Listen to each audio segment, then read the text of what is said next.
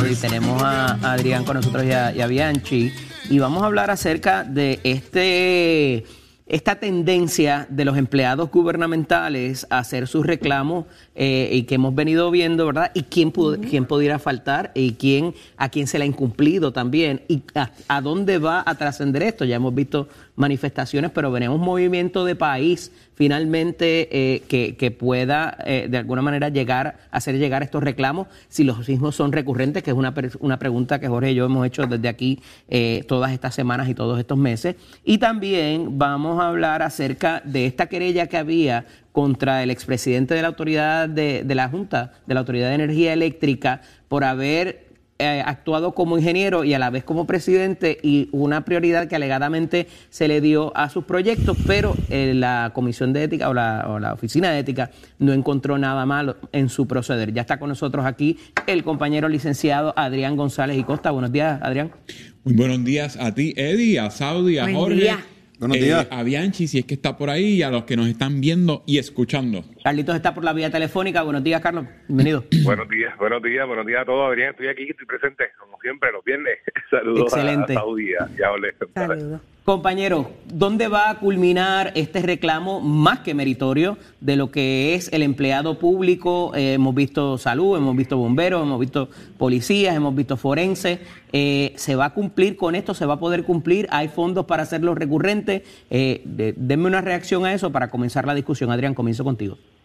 Mira, el, el asunto de los salarios en Puerto Rico, eh, eso trasciende el servicio público y el privado, ¿sabes? Afecta a toda la fuerza laboral en Puerto Rico y no, no necesariamente es eh, por lo que las personas ven llegar en el cheque, es por lo que ven salir de su cuenta eh, todos los días cuando... Espérate, ¿cómo es eso?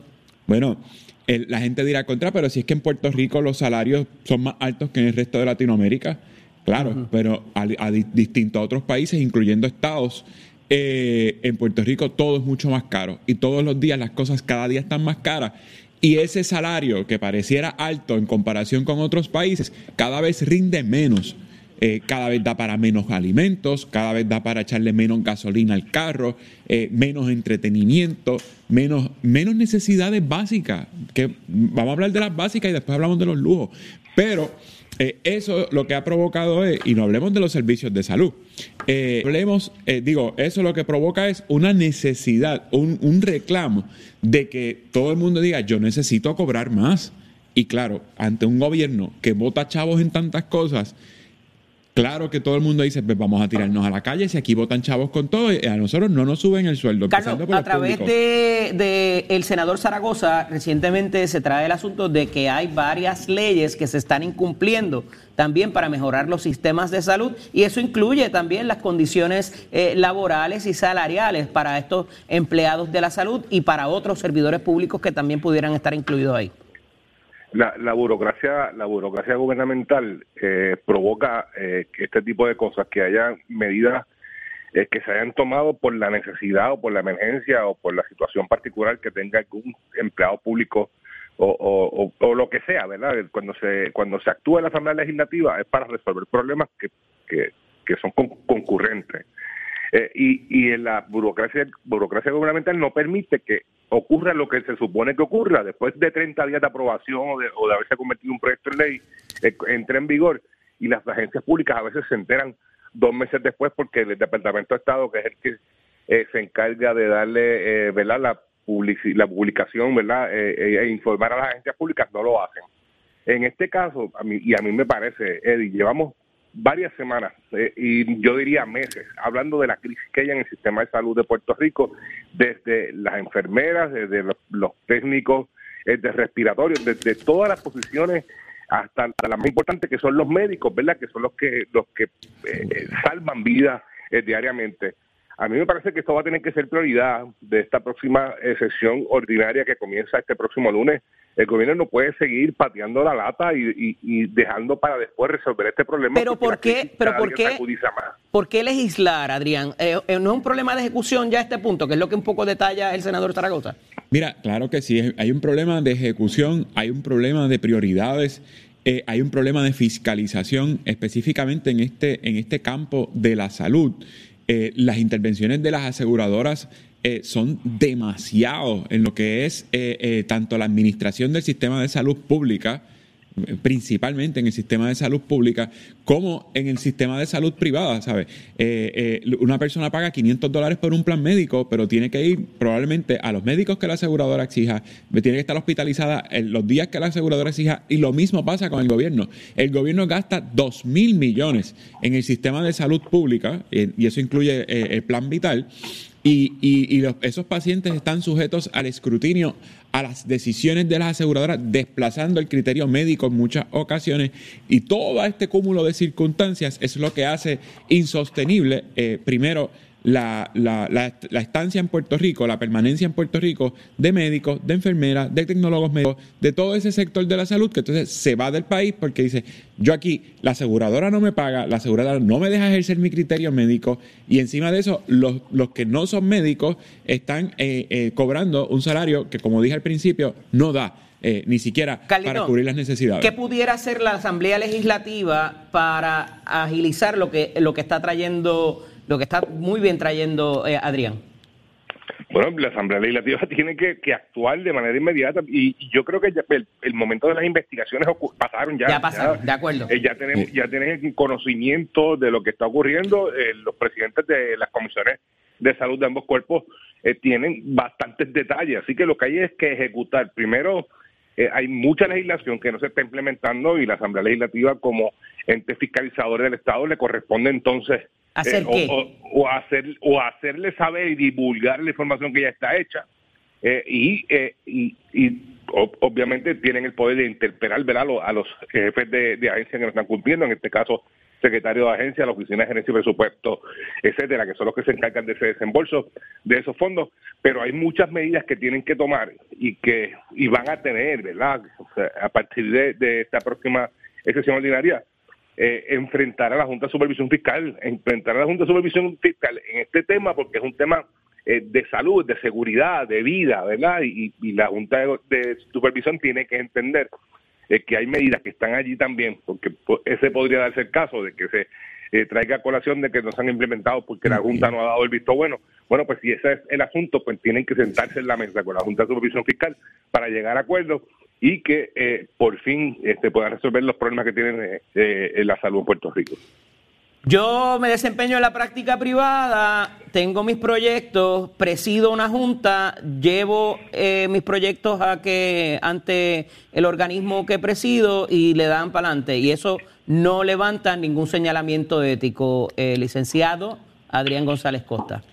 No levanta ningún señalamiento ético porque la, la, la la Oficina de Ética Gubernamental tiene un ojo para unas personas y otro ojo eh, para otras. Está muy politizada y hemos visto cómo recurrentemente eh, se mira para el lado. Eh, cuando se trata de ciertos funcionarios o de ciertos partidos, y en este caso que es tan evidente el conflicto de intereses, oye, no tiene, tú que diste el ejemplo de yo que estoy en la práctica privada, tú como abogado, si haces la mitad de lo que hizo esa persona, pierdes el título pierdes el título porque los cánones de ética le aplican a cualquier abogado, sea de la práctica privada o trabaje para el gobierno. O eh, eh, hiere la retina que muchas profesiones, no solamente la de abogado, estén tan altamente reguladas como debe ser, eh, y, y las que las sanciones sean incluso perder la licencia de la profesión que sea, versus cuando se trata de un funcionario, electo o no electo, ¿verdad? Pero un funcionario público,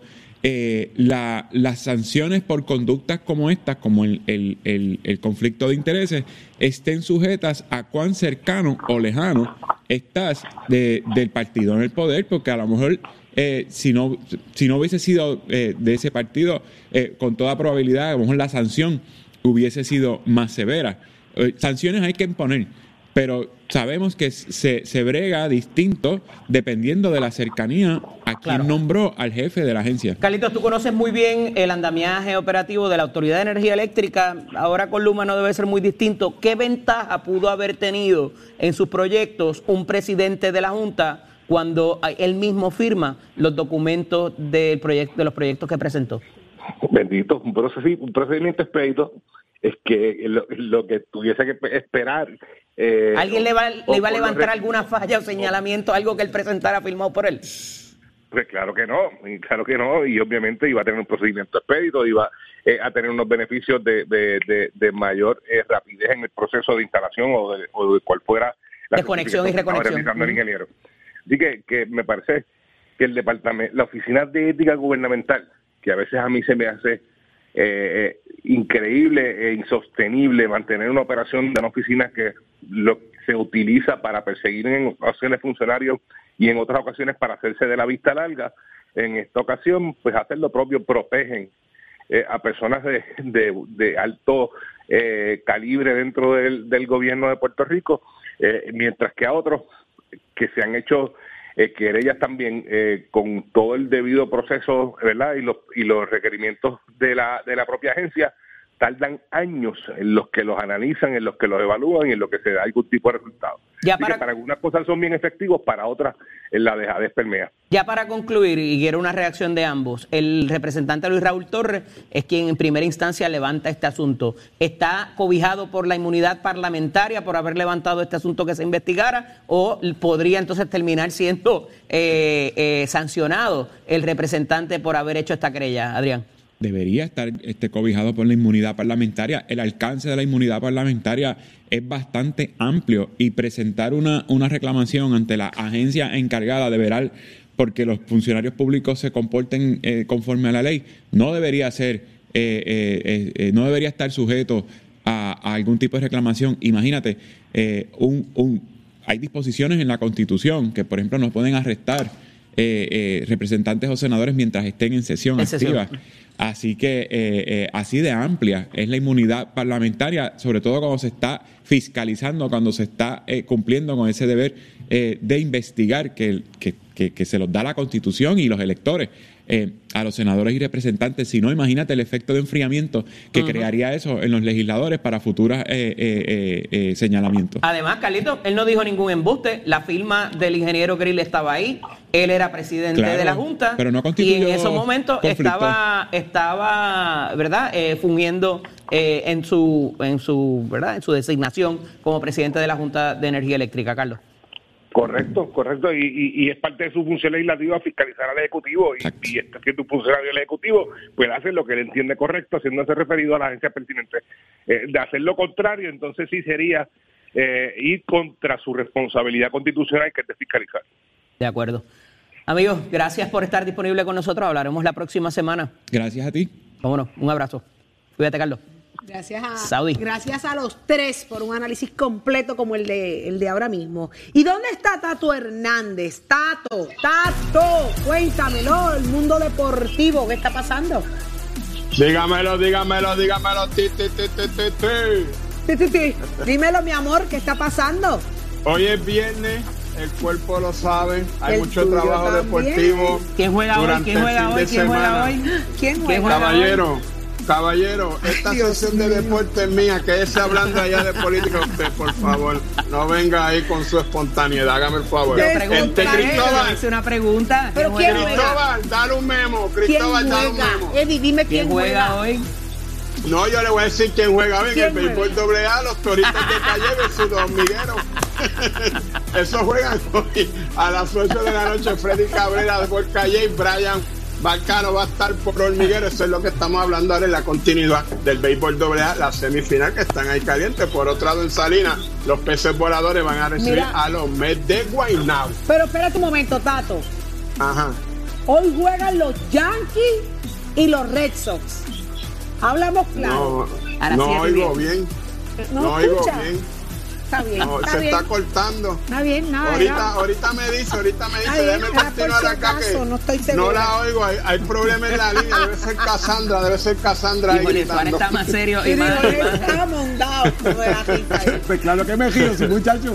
Con el hospital que nosotros tenemos ganamos un juego ayer. Digo, los que Mira. están, los que Mira, están nosotros montados, los que están montados ya no tienen el mejor récord de las grandes ligas, by the way, pero Eddie no habla de eso. Déjalo, déjalo, Eso no han habla. perdido unos- Eso han no habla el perdido muchacho, unos está calladito. Aquí, aquí Sí, se va a perdido de unos pecho, que tenemos el mejor récord, pero Ustedes- día no Déjalo. habla de eso. Ustedes están Ah, claros de algo, ¿verdad. Tato? Mira, este Sí. es Red Sox.